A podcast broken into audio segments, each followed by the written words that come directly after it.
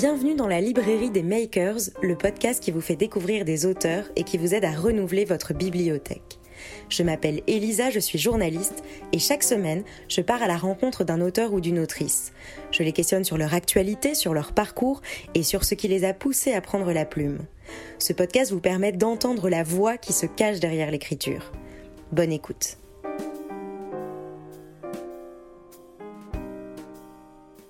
Mathieu Palin. Bonjour. Bienvenue dans la librairie des makers, je suis ravie de te recevoir. Alors si tu es là aujourd'hui, c'est pour parler de ton premier livre, Sale gosse, aux éditions L'Iconoclaste, un roman largement inspiré d'histoires vraies qui raconte le parcours chaotique de Wilfried, de l'enfance au début de l'âge adulte. Alors si tu endosses le rôle de l'auteur, tu es avant tout journaliste reporter, et tu as notamment travaillé pour la revue 21, et c'est dans ce cadre-là, je crois, que tu es allé sur le terrain de la protection judiciaire de la jeunesse. Donc tu fais ton job de journaliste, tu écoutes, tu observes, et là, quand est-ce que tu te dis, ça va peut-être devenir un roman et ça va dépasser les 20 000 signes? Bah, ça prend un bout de temps quand même. Euh, au bout de, ah, j'avais une autorisation d'un mois, donc au bout d'un mois, je, fais un peu le bilan et je me dis qu'est-ce que qu'est-ce que j'ai?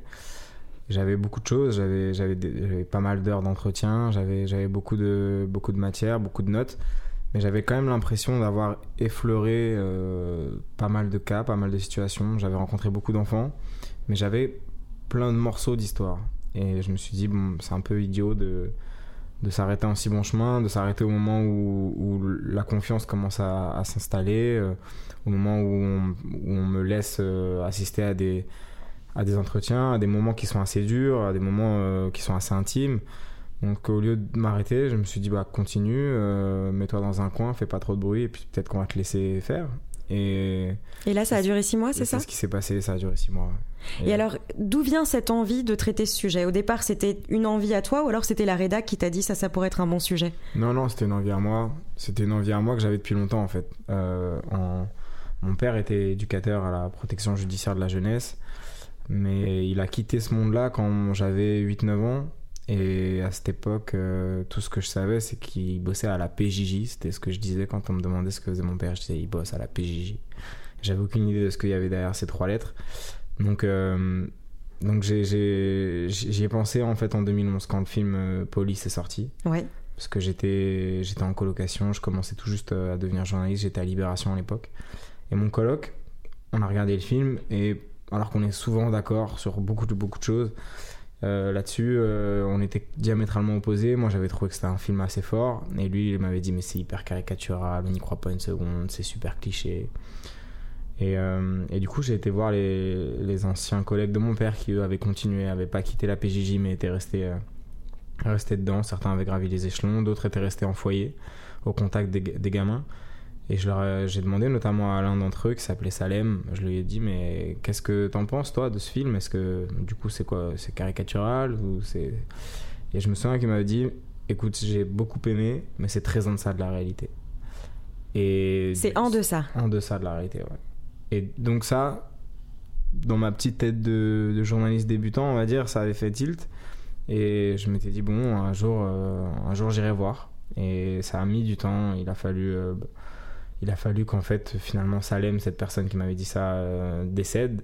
Et que le jour de son enterrement, j'arrive comme, comme beaucoup de proches. Et, et dans ces moments qui sont difficiles, j'ai pas pu m'empêcher de voir quand même que hum, dans ce cimetière noir de monde, il y avait aussi beaucoup de beaucoup d'anciens sales gosses, beaucoup d'anciens de ces gamins euh, qui étaient passés par la PJJ, passés par les foyers et qui des années après venaient avec leurs femmes, avec leurs enfants. Cette reconnaissance, ce lien qui était encore bien présent, quoi. Ouais, je me suis dit si, si, si tu viens 25, 25 ans après dire au revoir à, à, cette personne, c'est qu'elle a compté pour toi. Et pourtant, c'est un, c'est un boulot c'est quelqu'un qui passe dans ta vie euh, parfois six mois, parfois un an. Mais du coup, ça voulait dire que le lien était fort. Et j'avais envie de raconter ça, ce lien fort qui peut se nouer entre, entre quelqu'un euh, qui va pas bien, un enfant qui va pas bien, euh, qui est en rupture, qui est, en, qui dans une certaine fuite en avant, et, et des éducateurs qui, qui passent leur temps à se démener pour essayer d'en sauver un. quoi. Et là, c'est intéressant. Tu t'as dit un peu les, les, deux mots qui, qui, sont vraiment importants, à savoir sale gosse, qui est le titre euh, du livre, et puis en même temps enfant. Je crois que c'est pas pour rien que tu as utilisé ce terme-là, c'est parce que, évidemment, tu trouves ça super important de mettre en, en valeur le fait que ce sont avant tout des, des enfants avec toute l'innocence, entre guillemets, si j'ose dire, et le droit à l'oubli qu'il peut y avoir derrière euh, ce terme. Ouais, parce que hum, quand on parle de délinquants, de racailles, de jeunes de banlieue, c'est des trucs euh, qu'on entend tout le temps maintenant, c'est presque rentré dans le langage courant. Euh, c'est des, des, déjà c'est des étiquettes qu'on colle sur des jeunes et, et c'est des, des, mots qui sont très chargés de sens et qui euh, masquent le fait qu'en fait on parle d'enfants, qu'on parle de gamins qui ont... Et dans ce milieu on utilise ce terme-là? Non, dans ce milieu on, on parle tout le temps d'enfants. On parle de gamins, on parle d'enfants. C'est très important parce que justement, comme tu l'as dit, ça, ça, ça rappelle euh, que même s'ils font 1m85 ou 1m90, bah, bah, s'ils ont 16 ans, ça reste des enfants et donc ils ont le droit à l'erreur. Ils sont en construction. Et quand on est en construction, on fait parfois des erreurs, on trébuche, mais on apprend. Et ça, quand je dis ça, j'excuse pas les, les, les, les, délits qui sont commis. Euh, Wilfried, dans le livre, euh, il agresse une femme à un distributeur, c'est une mère célibataire qui tire de l'argent pour payer la nourrice il n'y a rien d'excusable là-dedans, c'est abominable. Et dans l'écriture, tu ne l'excuses pas d'ailleurs. Non, mais, mais malgré tout, euh, il faut se mettre parfois un instant à la place de ces enfants-là. Pourquoi est-ce qu'ils en viennent à une explosion de violence? Pourquoi est-ce que ils se sentent euh, pas à l'aise dans la société? Pourquoi est-ce qu'ils se sentent euh, rejetés? Pourquoi est-ce que eux-mêmes rejettent le monde qui les entoure? Bah, C'est qu'il y a une souffrance. Et la souffrance, elle est en eux en général, quand on ouvre les dossiers et qu'on regarde, elle est en eux parce que déjà ça se passait pas bien avec les parents, parce que ça se passait pas bien avec les grands-parents, parce qu'il y a une misère euh, financière, économique, sociale qui est terrible. Et euh, là, en disant ça, ça n'excuse rien non plus, mais ça, ça explique un petit peu. Oui, ça contextualise, tout à fait. Et, et ça, c'est très important. De, de, se rappeler que, que ce sont des enfants et de se rappeler que euh, mine de rien, on ne naît pas tous sur la même ligne. On n'a pas tous le, les mêmes chances au départ. Quoi. Et est-ce que tu t'es mis des contraintes dans l'écriture, justement pour garder pas cette neutralité, parce que j'y crois pas à la neutralité, mais, mais voilà, ce regard. Euh, est-ce que tu t'es mis un peu des, je sais pas moi, des garde-fous où tu t'es dit bon. Euh, non, je me suis pas mis de garde-fous. Au contraire, j'avais des garde-fous en tant que journaliste qui étaient bah, tout simplement ceux de la déontologie, euh, qui fait qu'on n'écrit pas quelque chose dont on n'a pas été témoin euh, direct ou indirect. Mais... Et, et, là, le roman euh, me permettait d'inventer, entre guillemets, des scènes qui avaient eu lieu, mais dont je n'avais pas été témoin. Et parfois, c'est ces scènes-là qui nous manquent quand on est journaliste, parce qu'on sait que c'est les scènes qui sont les plus intéressantes. Quand on suit un gamin toute la journée, on sait que c'est un gamin qui va pas bien, qui, qui est déprimé, qui est en colère. Euh, il a une attitude avec nous qui, est celle d'un gamin qui, malgré tout, essaye de contrôler son image. Et euh, vous lui dites au revoir à 19h et, il rentre chez lui, il ferme la porte et là, il se met à pleurer. Et vous n'avez pas cette scène parce que vous êtes journaliste et qu'à un bout d'un moment, vos personnages, vous les lâchez. Et en tant que romancier, puisque c'est un roman, euh, ça, vous pouvez le faire. Et ça, ça a été difficile ou pas? Ou au contraire, ça a été plutôt jouissif de se dire non, tiens. ça a été. Ça a été C'était très naturel en fait. Ça a été un plaisir en fait de, de pouvoir me dire là, t'es libre. T'es es, tout puissant même. Et, et ça, c'est. c'est une... Après, peut-être que certains euh, ont euh, la peur du vide devant, devant, devant cette, cette liberté-là. Moi, au contraire, j'ai sauté à pieds joints dedans parce que je trouve ça formidable, quoi de pouvoir se dire euh, euh, c'est toi le maître à bord. Et alors, c'est la première fois que tu écris un roman, c'est ton premier roman. Euh, qu'est-ce qui se passe quand. parce que j'imagine qu'il y a des tas de gens qui, qui, peuvent nous écouter et qui ont eux aussi envie ou se disent peut-être qu'un jour moi aussi j'écrirai un livre. Est-ce que c'était excitant? Est-ce que c'était flippant? Qu'est-ce que tu as ressenti de, passer justement de l'autre côté, de, de, la barre du, du côté journaliste qui passe auteur? Non, moi c'était super excitant. Moi j'ai adoré ça. D'ailleurs, j'aimerais beaucoup avoir la chance d'écrire le, prochain parce que c'est, comme je te dis, c'est une, poche de liberté incroyable. Euh, Wilfried, d'une certaine manière, j'ai pu, mettre dans, son histoire pas mal de choses que j'avais peut-être envie de mettre depuis longtemps en étant journaliste et que je m'interdisais. Et, euh, et, là, j'ai pu mettre un peu de moi, j'ai pu mettre un peu de mon père, en effet, et de ce qu'il avait vécu lui. et c'est des choses euh, qui sont. Bon, déjà, il y a une pudeur en tant que journaliste, on n'est pas là pour raconter sa vie, mais. Mais là, je pouvais me permettre. Un peu plus de subjectivité. De, la subjectivité. Puis, j'ai 31 ans, mais 15 ans, ils sont pas si lointains. Euh, j'ai grandi euh, dans un univers où des sales gosses comme Woodfried, il y en avait plein. Moi, d'une certaine manière, j'en étais un aussi. Euh, les jeunes de banlieue dont je parlais tout à l'heure, bah, j'en fais partie. Donc, il y a plein de choses qui, qui sont écrites là dans ce livre, qui, qui, sont, qui sont vécues par Wilfried, que j'ai vécu moi-même. Et, et, ça, le roman te permet de faire ça, de, de, de, de, mettre de toi à peu près dans tous les personnages. Puis si tu as envie de mettre un peu de ton père quelque part, tu peux. Donc euh, ça a été...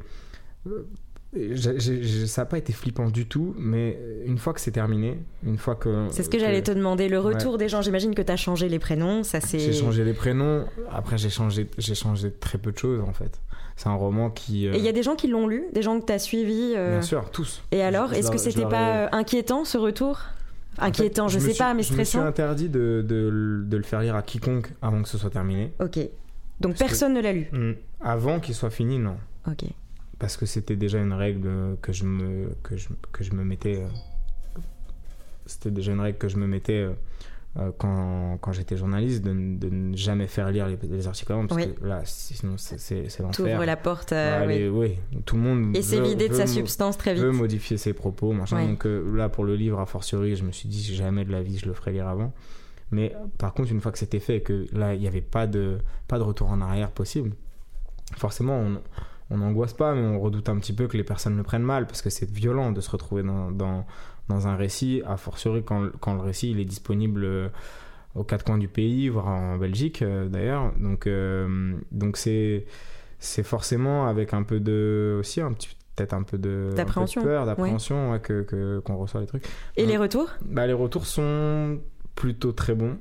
Euh, même si, de manière très honnête, certains m'ont dit il m'a fallu deux, trois lectures avant de pouvoir, euh, de pouvoir apprécier parce que euh, j'étais trop dans, dans, dans, la recherche de mon personnage ou dans la recherche de ah, mais là, c'est telle personne qui, qui avait dit ci ou qui avait dit ça.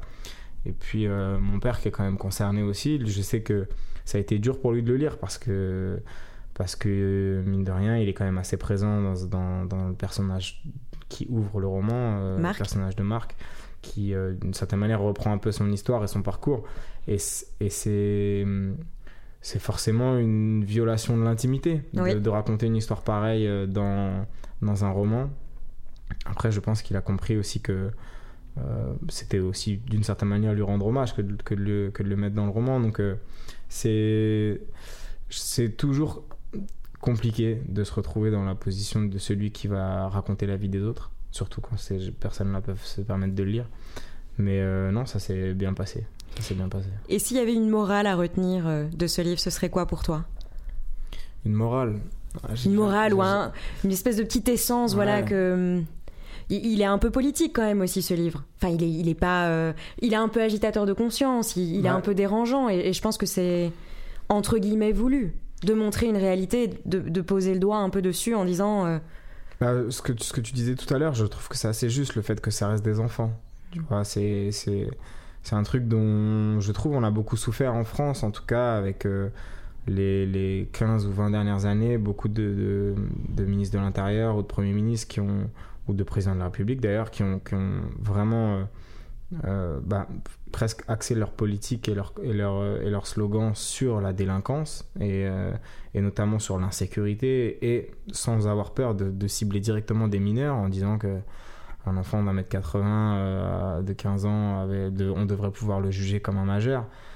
Toutes ces choses-là sont pour moi de la bêtise pure et, ce roman n'est pas un tract politique loin de là. Mais j'espère qu'en refermant le livre les lecteurs peuvent se dire bah, Wilfried, ça pourrait être mon fils. Oui.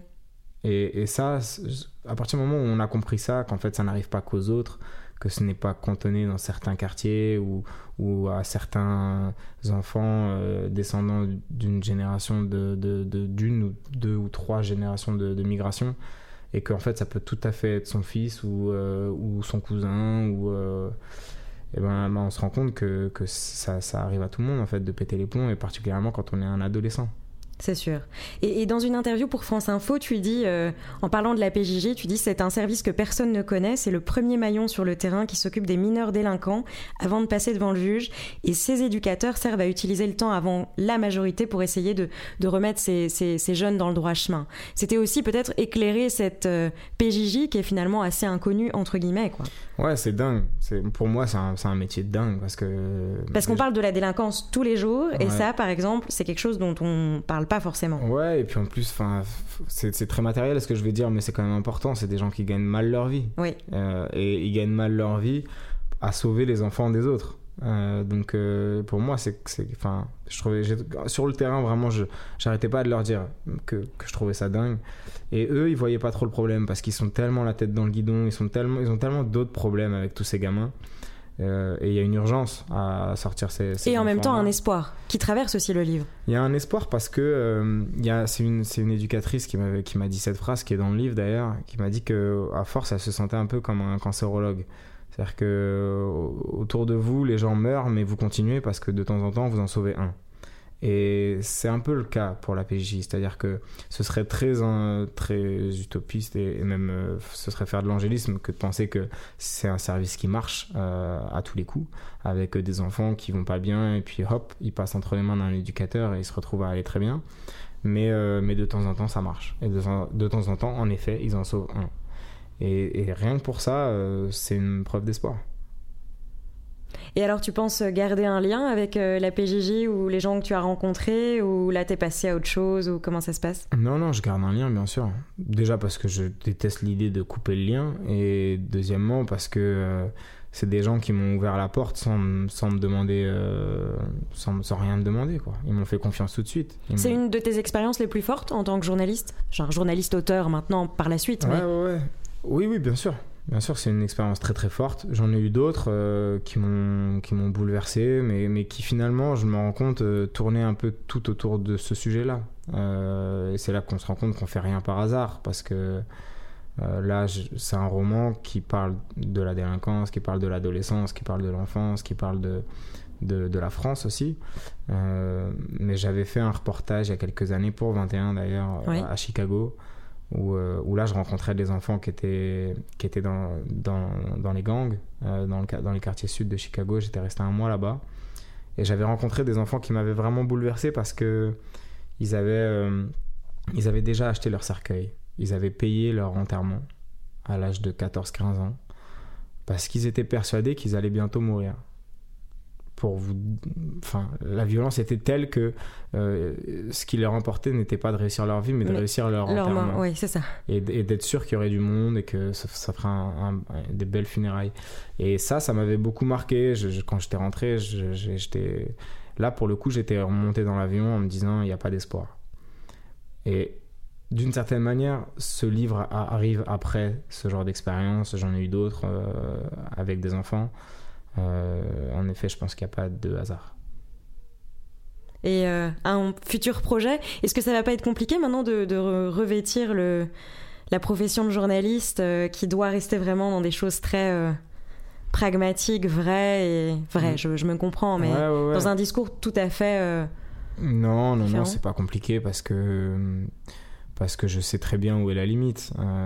après, j'aimerais, j'aimerais beaucoup euh, combiner les deux, écrire le prochain mm. et, et, continuer de, de, naviguer dans cette poche de liberté là qui est, qui permet euh, justement de s'affranchir parfois de certaines règles qui sont qui sont absolument nécessaires quand on parle de journalisme mais euh, qu'on a parfois envie de faire sauter et, et, pour dépeindre également la réalité finalement. pour dépeindre la réalité ouais bien sûr parce que je me sens pas du tout comme un comme un romancier qui, qui peut qui peut s'asseoir en tailleur dans son lit et pondre euh, le Seigneur des Anneaux comme ça euh, en, ayant euh, en ayant juste son cerveau et sa créativité. Moi il me faut il me faut le terrain il faut du réel il faut que je vois des choses que j'entende parler les gens que je les que je les que je les vive quoi